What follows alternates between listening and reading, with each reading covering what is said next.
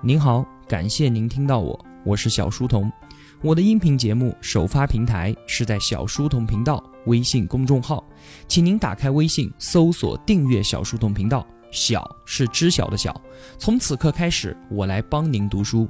在公众号内回复 QQ，我会邀请您加入交流群，与我们进行互动。小书童将常年相伴在您左右。我们继续解读《未来简史》，作者是大名鼎鼎的以色列历史学家尤瓦尔·赫拉利。今天的这一期节目啊，是《未来简史》的最后一期了。我的身体今天有点不太舒服，嗓子有一点哑，不好意思啊。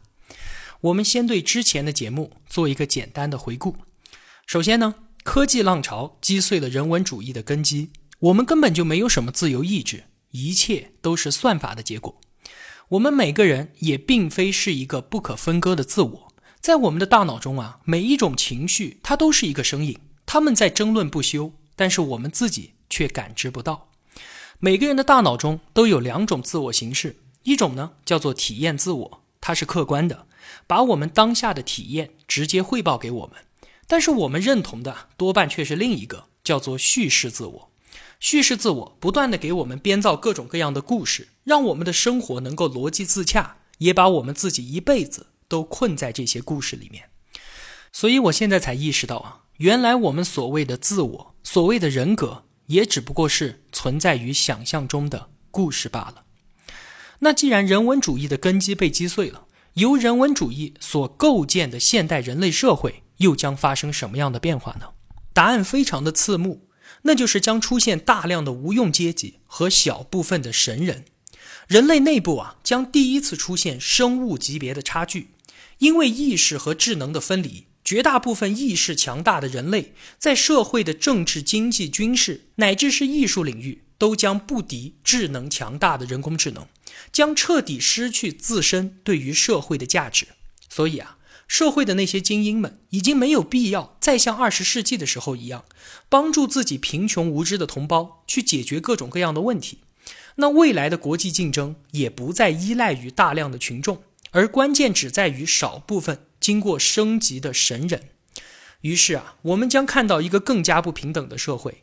而我们这些无用阶级，在享受人工智能给我们提供衣食无忧的同时，留给我们消耗掉自己生命的，很有可能就是无尽的药物和电脑游戏吧。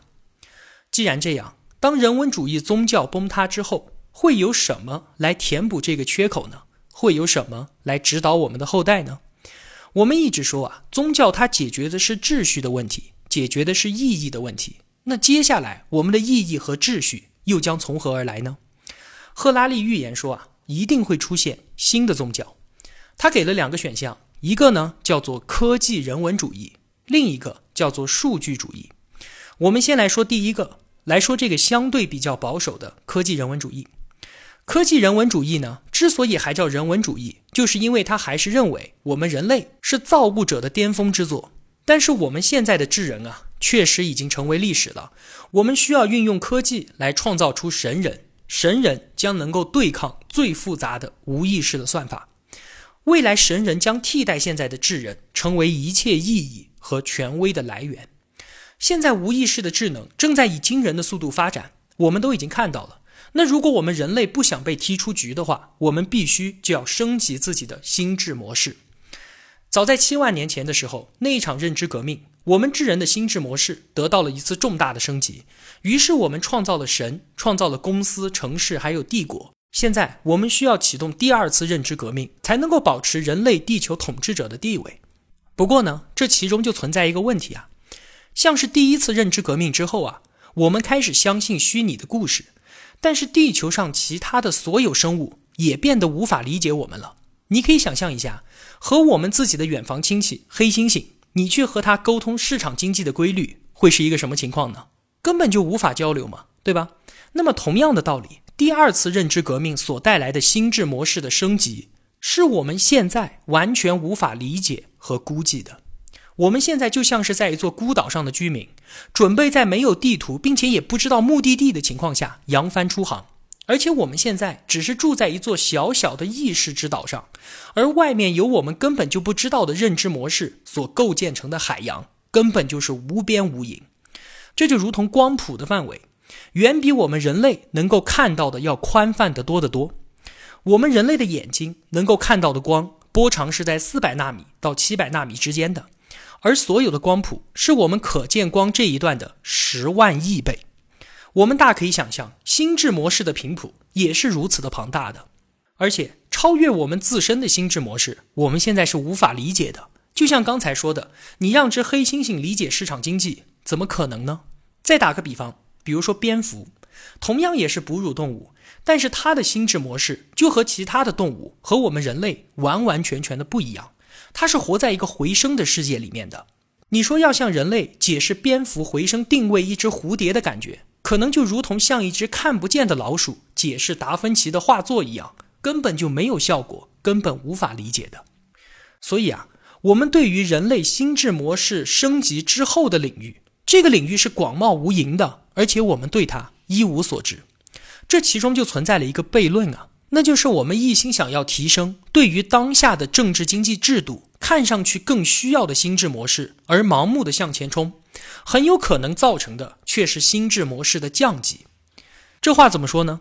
这种现象啊，其实是我们可以预见到的，因为随着人类社会的发展。我们每个人都在根据现在的要求而重塑我们自己的心智模式。比方说，像是嗅觉，采集狩猎者，我们的先辈们，他们的嗅觉很厉害，光靠闻就可以辨认出远方各种不同的动物，还有我们人类的情绪，他都可以闻得出来。一个人害怕的时候和充满勇气的时候，他自己所分泌出来的化学物质是不一样的。那个时候啊，我们大家坐在一起开一个会，每个人都可以依靠他自己的嗅觉闻出别人。有什么意见？而后来呢？人类文明开始集结大量的人在一起分工协作，社会系统变得无比的复杂。举例来说，那现在关于美国对我们中国，它是不是充满了恐惧呢？你在靠闻还能够闻得出来吗？嗅觉就这样失效了，大脑呢也就开始把处理气味的这个区域用来处理阅读、处理数学或者是处理抽象的推理。同样的，我们其他器官的感受能力也在经历着这样的过程。还是说，远古的狩猎采集者们，他们总是在保持着高度的警惕。他们在丛林里面寻找蘑菇，会仔细的去闻风的味道，会专注的观察地面。找到一个蘑菇之后呢，他们会仔细的咀嚼蘑菇，感受最细微的味道差异，分辨这个蘑菇到底是能吃的还是有毒的。而到了今天啊，我们不需要那么敏锐了。超市里面就有上千种食物供我们选择，食品的安全会有卫生部门监管。但不管我们选的是意大利的披萨呢，还是泰国的泡面，都可能是坐在电脑面前狼吞虎咽，几乎不会去细微的体察食物的味道。而正是因为如此啊，食品加工商才不断的推出新的、更加刺激的口味，希望能够动摇一下我们自己的无动于衷。那我们的嗅觉和我们的注意力都不如以前了，会不会让我们的生活体验也没有原来那么好呢？或许会。但是从经济和政治制度的角度来看的话，这个牺牲却是值得的。老板会希望我们经常检查电子邮件，而不是在办公室里面闻花或者是在做白日梦。出于类似的原因啊，未来要把我们人类的心智模式升级，反映的也可能是现代政治和经济的需要。再比方说啊，我们之前提到的那个专注头盔的例子，还记得吧？就是要帮助人专注在明确的任务上面，加快决策的过程。但是与此同时呢，也就减轻了使用者的同理心，让他们忽视心中种种怀疑和内部的冲突。我们在战场上的时候，确实需要快速的下定决心。但是我们的生命、我们的生活不只是这样的。频繁的使用头盔，可能最后就像失去嗅觉和注意力一样，我们也失去了容忍各种质疑和矛盾的能力。社会系统希望我们下定决心，而不是心存怀疑，所以整个系统。就会推动我们朝这个方向前进。然而，比起拥有怀疑和矛盾的社会，如果一切都要求明快坚决，生活反而可能会变得贫瘠和肤浅。举个简单的例子，戴着头盔来学习，学习能力会变强，考试成绩会变好。但是从此，你对书上的内容再也不会产生任何的怀疑。这从应付考试的角度来说，确实是升级；但是从人生的角度来说，不就变成降级了吗？所以啊，一方面我们已经拥有了改造心智模式的能力，但另一方面，我们又完全不知道心理的完整频谱是什么样的。有可能到头来呀，我们成功让身体和大脑升级了，却在这个过程中失去了我们自己的创造力，反而会造成人类心智模式的降级。对于系统来说，降级后的人类确实更加的有利。农民都知道，羊群里面最最聪明的那一只羊，常常都会惹出最大的麻烦。所以，农业革命的一点就是要降低动物们的心理能力。而科技人文主义，它推动的第二次认知革命，则可能对于人类造成一样的效果，让社会大机器里面的人类小齿轮沟通和处理数据的效率更加的高，但几乎不会去注意其他的事情，不会做梦，也不会产生怀疑。再深入一个层次来说啊，如果这样的改造，就连我们自身的欲望也可以被调整呢？假如升级的目的是为了获取力量。那凡是跟这个目标没有关系的想法，全部都应该被删除掉。这真的好吗？一旦这样的控制成真的话，过去神圣的人类就变成了今天一个彻头彻尾的设计品。这反而让科技人文主义不知道该何去何从。数百万年来，我们人类曾经是升级版的黑猩猩，而到了未来，我们人类则有可能变成放大版的蚂蚁。人的多样性和个体的意义又将陷入危机。所以说，相比于科技人文主义，赫拉利啊，他更加看好的是第二个宗教，叫做数据主义。那我们就来说第二个，数据主义认为呢，宇宙是由数据流组成的，任何现象或者是实体的价值都在于对于数据的贡献。世间的一切科学啊，无论是科技、文学、音乐还是经济，它们背后的根本逻辑就是数学模型。那么从数学的角度来说，我们就可以把一个人、一个公司乃至是一个国家，都看作是一个数据处理的系统，而每个人的行为、公司的运作、国家政策的制定，则都是数据处理之后的结果。我们所有的举手投足，都是我们身体内生物化学系统经过精密的计算的结果。无论是我们的政治选择，我们的理论偏好。或者是我们想买什么东西，我们想吃什么，所有的这一切都由我们身体里的生物化学系统来决定。我们就是一台机器啊。那既然是这样，如果收集了足够多关于你的数据，经过大规模的正确计算，那么一个外部的机器就完全可以知道你身体的感受，而且这部机器还可以预测你将做出什么样的选择，甚至帮你做出更好的抉择。现在啊，我们已经具备这个能力了。我们看到人工智能技术有史以来第一次能够比我们自己还要了解我们的身体和大脑，于是这就引发了权威的更迭，从人类的身上转移到数据的身上。之前我就举过安吉丽娜·朱莉她切除乳腺的例子，在她主观感受并没有任何不舒服的情况之下，数据告诉她，你有百分之八十七的可能会患上乳腺癌。最终结果呢？她违背了自己的主观感受，听从了数据的建议。接受了手术，在传统的观念里面啊，数据它只是智力活动这一个漫长过程的第一步。我们先要把数据转化成信息，再把信息转化成知识，然后再把知识转化成智能。但是现在数据主义把这个传统学习的金字塔彻底的给翻转了。现在我们世界上数据的流动量已经远远超过了人类的处理能力，我们再也没有办法把这些数据转化成有用的信息了。更不用说把它转化成知识或者是智能，所以，我们既然理解不了它，就不用去管它了。我们就安排算法来处理这些数据，然后把其中的结果直接拿来用，不就可以了吗？其实这就是我们所说的大数据的终极形态。书中给了一个有趣的例子啊，话说，未来如果你喜欢上了两个女孩子，而且这两个女孩子呢对你都还算有意思，你就需要选择和谁在一起。这个时候啊，你就举棋不定，那你就跑去问大数据，希望它能够给你一点建议。你去问了百度机器人小度呢，他就跟你说，从你出生的那一天起啊，我就认识你了。我读过你所有的电子邮件，我听过你的全部电话录音，我知道你最爱看的电影和最爱听的歌曲是什么，我也有你的 DNA 资料，我知道关于你所有的一切。你每次去和小美或者是小贝他们两个女孩子约会的时候。我知道你每分每秒的心跳、血压和血糖的变化。如果你想看的话，我可以把你每次和他们啪啪啪的数据都调出来，用数值来比较你更喜欢谁。当然了，我也同样知道他们两个的一切信息。那根据以上的信息和我这几十年来对数千万对伴侣的统计资料，我建议你啊选择小贝，你们两个在一起有百分之八十七的几率长期满意度会更加的高。当然了，因为我太了解你了，所以我知道啊你不会喜欢这个结果的。小美呢确实要比小贝长得更加漂亮，而你又太注重外表，所以啊你的内心其实是希望我给你的答案是建议你和小美在一起。外貌呢，当然是很重要的，但是外貌的数据啊，我也已经考虑在内了。